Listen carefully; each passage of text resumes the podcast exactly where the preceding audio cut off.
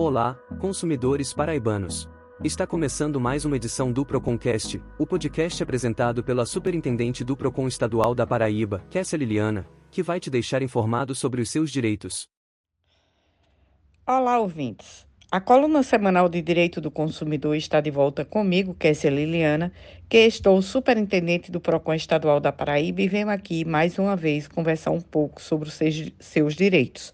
Hoje, nós vamos falar sobre as medidas que o consumidor deve adotar caso tenha sofrido algum golpe durante as festas de carnaval, já que na última coluna nós conversamos sobre os cuidados e golpes em grandes festas que ocasionam a recorrência de reclamações junto ao PROCON, ou seja, nós vamos falar sobre como o consumidor deve agir após ter sofrido algum golpe. O mais comum deles continua sendo a fraude no cartão de crédito.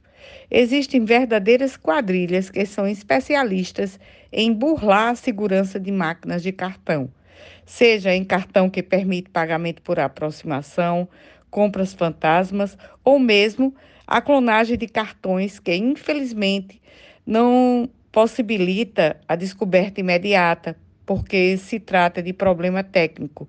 No entanto, Vale ressaltar que é obrigação da administradora fazer a investigação e dar explicações ao cliente consumidor sobre o que está acontecendo. Ao tomar conhecimento da clonagem ou golpe, o consumidor, dono do cartão, deve seguir os mesmos procedimentos no caso de perda, furto ou roubo.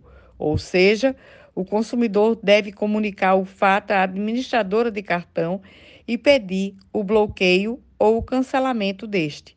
E para se prevenir de futuras dores de cabeça com a administradora, é imprescindível tomar duas medidas, que são anotar o número do protocolo de atendimento ou pedir à administradora um e-mail que comprove o bloqueio e o cancelamento do mesmo, e ir a uma delegacia de polícia e fazer um boletim de ocorrência.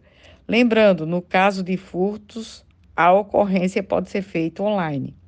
Além disso, a ferramenta Pix, criada em 2020, ela é constantemente usada pelos consumidores em razão da facilidade que oferece. Mas no rastro dessa facilidade, não faltam relatos de golpes e falhas de segurança envolvendo a ferramenta. Os golpes envolvendo Pix contam com o elo mais fraco da operação, que é o próprio consumidor. No caso da maioria das demandas que nós recebemos, a vulnerabilidade do sistema é a ponta da operação. O principal mecanismo que prejudica as vítimas é a chamada engenharia social, que consiste em persuadir o usuário a compartilhar dados pessoais e informações bancárias em promoções encontradas na rede. Nesta tática, a vítima ela é levada a fazer um Pix achando que está pagando por um produto ou serviço, por exemplo. No ca caso você tenha sido vítima desse golpe, a primeira opção é ligar imediatamente para o seu banco para solicitar o mecanismo especial de devolução, o MED do seu Pix. Vale ressaltar que apenas a confecção de um boletim de ocorrência não garante o bloqueio imediato. E esse MED é uma ferramenta criada pelo Banco Central com o intuito de auxiliar as vítimas de fraude, fraudes com o PIX.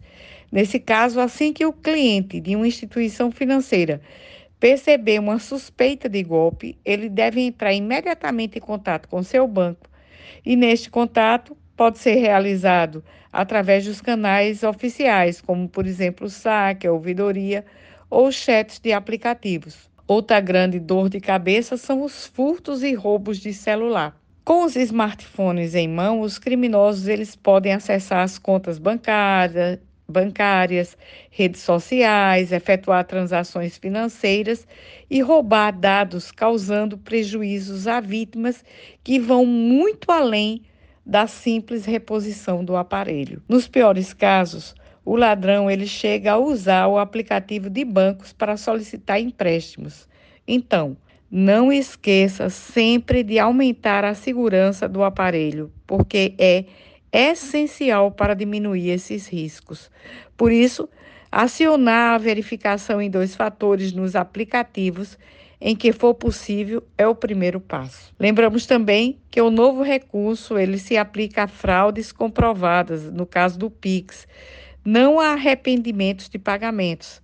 E também impede transferência via Pix preventivamente se o banco da conta do destinatário suspeitar que se trata de uma situação fraudulenta. Se você notificar seu banco, ele deverá, por sua vez, notificar a instituição financeira do golpista de que a transação pode ser fraudulenta. O dinheiro, então, será congelado preventivamente por 72 horas e o destinatário notificado. Então, se não fosse fraude, ele poderia entrar em contato com a agência para esclarecer o caso. Uma vez bloqueado, tanto o pagador quanto o potencial golpista, eles têm até sete dias para analisar o caso e garantir se realmente é, trata-se de uma fraude ou não. Se for confirmada a fraude, a instituição operadora do destino devolve os fundos ao pagador, que deve ser creditado na conta do consumidor. Lembrando, nosso atendimento continua de forma híbrida, através do nosso WhatsApp 986-188330 ou em qualquer das nossas unidades. Bem, a coluna do, de Direito do Consumidor dessa semana fica por aqui e até a semana que vem com mais notícias sobre direitos do consumidor. Tchau. A coluna Direito do Consumidor desta semana fica por aqui. Lembrando que para o Procon Paraíba o consumidor vem sempre em primeiro lugar. Até semana que vem. Tchau.